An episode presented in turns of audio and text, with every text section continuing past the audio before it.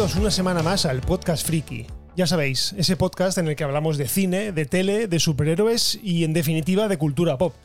Como siempre, yo soy Hugo Blanes y empezamos. Bueno, empezamos el episodio hablando de llegadas, y no sé si de llegadas inminentes o de llegadas más o menos cercanas. El tema es que la plataforma de streaming Paramount Plus ha anunciado por fin que empieza su desembarco en Europa. De momento, la plataforma únicamente ha anunciado su llegada a cuatro países nórdicos, es decir, a Dinamarca, a Suecia, a Noruega y a Finlandia.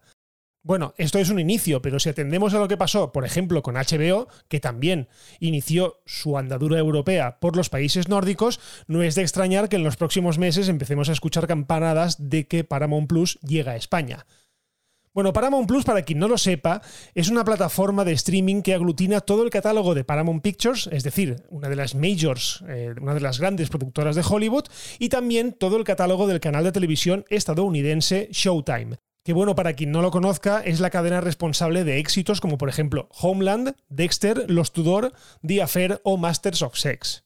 Lo curioso de todo esto es que no llegará bajo el nombre de Paramount Plus, sino que llegará bajo el nombre de Sky Showtime, Realmente no sé por qué lo han cambiado, aunque bueno, en el caso de España puedo llegar a imaginármelo que es por un tema del plus, ¿vale? Porque si miramos bien, tenemos tres plataformas con un plus al final. Apple TV Plus, tenemos eh, Disney Plus y tenemos eh, Movistar Plus. Por lo tanto, yo creo que otra plataforma con el plus pues parecería un poco redundante. Así que por ese lado yo creo que lo han cambiado Tampoco creo que estén pensando en España para cambiarlo al 100%. Pero bueno, es su decisión. El problema, en mi opinión, es que en España, en el caso específico de España, no lo veo funcionando muy bien con el nombre de Sky Showtime. De cara a la gente que estamos muy conectados y muy metidos en todo este mundillo, pues sí, el nombre nos funciona porque sabemos de dónde viene. Pero el público general yo no lo veo, más que nada porque la marca Paramount sí que está mucho más metida en el imaginario colectivo. Showtime, en cambio, pues es una marca que sí, lo que os digo, la gente de que llevamos siguiendo las series la conocemos, pero en España nunca se ha emitido bajo el nombre de Showtime y de hecho todas sus series han estado un poco desperdigadas por todas las plataformas, algunas por Movistar, otras por HBO, otras por Amazon Prime, o sea que no hemos tenido conciencia realmente de que esa cadena existía, al menos el gran público. Por lo tanto, bueno, no sé si acabará de funcionar bien bajo este nombre. Ya veremos. Por cierto, otra cosa que han anunciado es el precio y el catálogo. Lo primero, el precio. En los países nórdicos será de 6,99 euros al mes, es decir, algo bastante contenido y muy parecido a lo que trajo HBO en sus inicios.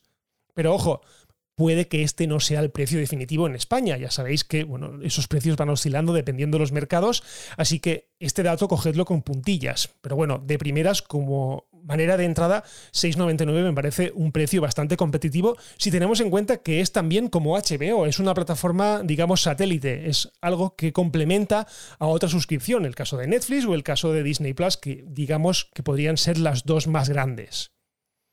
Por otro lado, el catálogo. ¿Qué va a traer esta plataforma que haga que valga la pena abonarse? Bueno, pues la verdad es que así a bote pronto a mí me ha dejado un poco frío, ¿vale? Un poco frío porque realmente me esperaba mucha más mucha más cantidad. También es verdad que no han anunciado si todo el fondo de armario de la Paramount va a caer también en este en esta plataforma, a lo menos de inicio. Pero de primeras, lo que han anunciado son bastantes cosas interesantes, pero en mi opinión pocas. Por un lado tenemos la serie de Halo, la adaptación televisiva del celebradísimo juego de Xbox y de PC, que, bueno, yo no he jugado nunca, pero la verdad es que eh, tiene bastantes, bastantes fans. Sí que es verdad que en el último año se ha estrenado ya la primera temporada y ha hecho muy poco ruido, pero bueno, veremos a ver si, si con la segunda temporada hace un poco más de ruido y con la llegada de, la plataforma a Europa y en este caso a España el día que llegue, pues le damos un chance. Otra serie, Yellow Jackets, es una serie que sé que está muy bien, protagonizada por Juliette Lewis y por Christina Ricci, pero que aquí solo se ha visto en Movistar Plus y que de momento para el resto de los mortales permanece un poco inédita. Yellowstone, por fin, la serie de Kevin Costner, esta que es una especie de western, y que de momento aquí permanecía totalmente inédita, bueno, pues esta serie llegará y también sus series satélites. En este caso, la primera que se ha estrenado, que es 1883, que es una especie de spin-off anterior a lo que pasa en Yellowstone. También tenemos series como, por ejemplo, The First Lady, que desgraciadamente ya sabemos que ha sido cancelada y es una serie que a priori pues tenía un repartazo increíble con Viola Davis haciendo de Michelle Obama y con Michelle Pfeiffer, no me acuerdo de qué primera dama exactamente es la que interpretaba, pero jolines, tenía un reparto muy muy bueno, pero al parecer pues la serie es un rollo y, no, y no ha llegado o no ha calado mucho.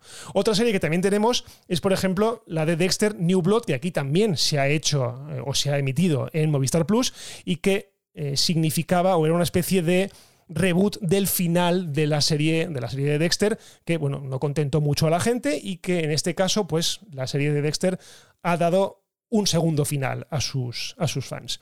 Otra serie que también está muy bien al parecer, yo no la he visto todavía, al menos por los medios legales no he podido verla, es la de Star Trek Strange New Worlds, que es la tercera serie después de Discovery y de Picard que aparece eh, en esta nueva hornada de series de acción real de Star Trek. Yo la verdad es que a esta particularmente le tengo muchísimas ganas. También anuncian que estará The Office de manera completa y luego Pasándonos a películas, porque esto es series de televisión, en el caso de películas tendremos, por ejemplo, Jurassic World Dominion, la última película de Jurassic World, que yo no he sido capaz de terminarla, la he empezado a ver, pero no he sido capaz de terminarla, así será de buena. También tenemos La ciudad perdida, que es la última película de Sandra Bullock y Brad Pitt, y creo que el otro era Channing Tatum, que se ve que bueno, es bastante graciosa. Sonic 2, la película, también estará disponible. Misión Imposible Fallout, e imagino que toda la saga de, Indiana, de Perdón, de Misión Imposible, porque Misión Imposible es de Paramount. También tendremos Top Gun y Top Gun Maverick, evidentemente el último grandísimo bombazo de, de Tom Cruise, un bombazo que yo creo que no esperaba ni él mismo. También estará la película de los Minions, la última, la del origen de Gru. Y bueno, así un montón de películas, Transformers, por ejemplo, que esta ya sabéis los que me conocéis, que es mi placer culpable, pero nada así, eh, algo excesivamente relevante que me haga a mí, particularmente, ilusión que, que, llegue esta plataforma. Pero bueno, veremos que esto es el principio y como siempre, pues esta plataforma irá recuperando películas que a día de hoy están en manos de otras de otras plataformas, como le está pasando a, Disney, por ejemplo, que está recuperando activos que tenía desperdigados, por ejemplo, por Netflix y otras plataformas. En este caso, pues todo lo que esté desperdigado de Paramount por ahí, pues imagino que irá poco a poco llegando a esta plataforma. Ya os digo, de momento solo sabemos que llega a los países nórdicos y el resto pues nos toca esperar un poquito más, pero bueno, ya está un poquito más cerca.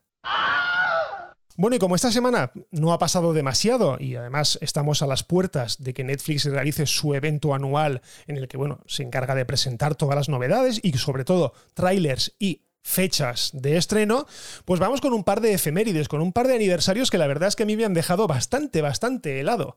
El primero es que la serie Friends, ¿vale? La comedia Friends, cumple 28 años. O sea, hoy, tal día como hoy, el 22 de septiembre de 1994, Rachel entraba por la puerta del Central Perk y todo cambiaba. ¿Qué queréis que os diga? Fueron 10 temporadas que yo disfruté muchísimo. Además recuerdo, aquí voy a empezar a contar historietas, yo recuerdo que esta serie la descubrí tarde, la descubrí yo creo que en la segunda o en la tercera temporada, porque a España llegó más tarde o Canal Plus la compró más tarde y empezaron a emitirla y esa prisa que a día de hoy tenemos todos, yo creo que fue el germen de esa prisa por saber qué pasaba, porque además habían ciertas temporadas de Friends que los cliffhangers, los finales de temporada, te dejaban hecho una mierda y necesitabas saber qué pasaba. Y yo recuerdo que tengo un amigo, tenía un amigo, que iba todos los veranos a Londres y claro, nosotros íbamos siempre una temporada retrasada con respecto a, Estados Unidos y a los países eh, anglosajones. Entonces, ¿qué hacía? Él me compraba una cinta, o se compraba él y luego me la dejaba, una cinta VHS con el principio de la temporada siguiente, que ya estaba editado en VHS, ya se podía ver, y por lo tanto me lo traía y yo me, me lo veía sin subtítulos en inglés, porque evidentemente las cintas de, VHS no tenían subtítulos, o por lo menos no podías elegir que tuviesen subtítulos, y yo recuerdo que veía, veía esos episodios eh, antes de que los viese nadie, en teoría, aquí en España. Es más, me acuerdo perfectamente de cuando me quedé hecho polvo. Creo que fue en la cuarta temporada, que es cuando Ross se equivoca de nombre en el altar y dice Rachel en lugar de Emily. Me acuerdo que aquel año le dije, por el amor de Dios, trae la cinta porque necesito saber qué narices pasa en el episodio siguiente. Bueno, evidentemente llegamos a septiembre y me, la, me lo dejó y, y pude verlo. Pero bueno, ya os digo, esta serie es algo superior a mí. O sea, es una serie que me encanta. Quien me conoce de verdad sabe que esta serie tengo debilidad con ella. Ya podéis ver que hay, creo que en la segunda temporada sí, más o menos por el episodio 48 de la segunda temporada, son un par de episodios especiales, uno con mi amiga María y otro con mi prima Ada, en los cuales analizamos la serie y sobre todo también la reunión que hizo HBO Max el año pasado o hace dos años, no me acuerdo ya, en la cual pues volvía a unir a todo el reparto y contaban batallitas de la serie. Ya os digo, 28 años del estreno de Friends, está a punto de cumplir 30 años, me parece una soberana barbaridad. Y la otra efeméride de hoy, que esta sí que me ha dejado de piedra porque no me acordaba y ha sido mi amigo Ander de la caja de tipos, del estudio de diseño de la caja de tipos, el que se ha encargado de decirme, después de que yo tuiteara algo sobre Friends, que hoy, hace exactamente 18 años, el 22 de septiembre de 2004, partía de Sydney el vuelo 815 de Oceanic Airlines con destino a Los Ángeles. Lo que pasó después, pues lo sabemos gracias a seis temporadas que tuvimos en antena la serie Lost ¿vale? La serie Lost, en mi opinión, es la serie que empezó todo este fenómeno fans de las series de televisión que tenemos ahora. O sea, yo creo que ella fue la precursora de que a día de hoy estemos más enganchados a la tele que al cine. Que deseemos que las temporadas lleguen una tras otra y cuantas más deprisa, mejor. Además, yo recuerdo, voy otra vez con otra, otra historieta, yo recuerdo que esta serie es la primera serie que yo vi en inglés. Antes pues las veía siempre dobladas. Y esta serie fue la primera que vi en inglés porque recuerdo que la emitió, la primera temporada la emitió Televisión Española, pero la segunda ya no. Y además me acuerdo perfectamente que la primera temporada creo que termina con el chavalito este, el chavalito negro, eh, Walt creo que se llamaba, eh, se acaba perdiéndose, o, o, secuestrado, perdón, secuestrado por los otros, los que llamaban ellos los otros, y al mismo tiempo descubríamos, creo, algo de la escotilla. Claro, yo me quedé con ese final de temporada, yo y muchísima más gente, y vimos que Televisión Española pasaba el tiempo y no estrenaba nada. Además, ya en 2004 ya teníamos internet y ya sabíamos que existía una segunda temporada que se había estrenado en la ABC en Estados Unidos y que aquí no llegaba, no había manera de que llegara.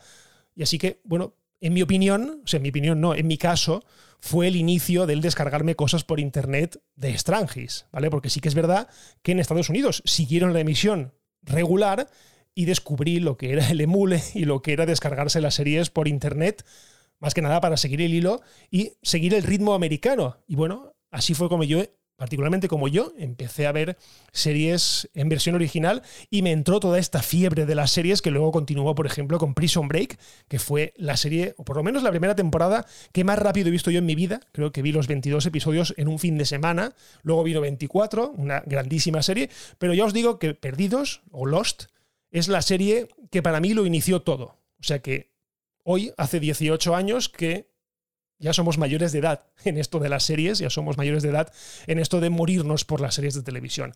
Así que desde aquí, pues muchas felicidades a Friends y muchas felicidades a Perdidos. Bueno, y hasta aquí este episodio, un episodio un poquito más corto, pero ya os digo que esta semana vamos un poco escasos de noticias.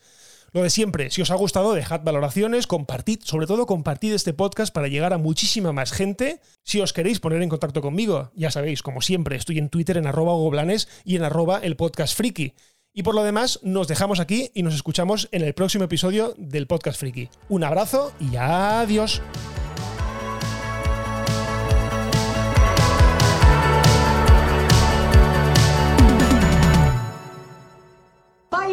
Hasta otro ratito, ¿eh?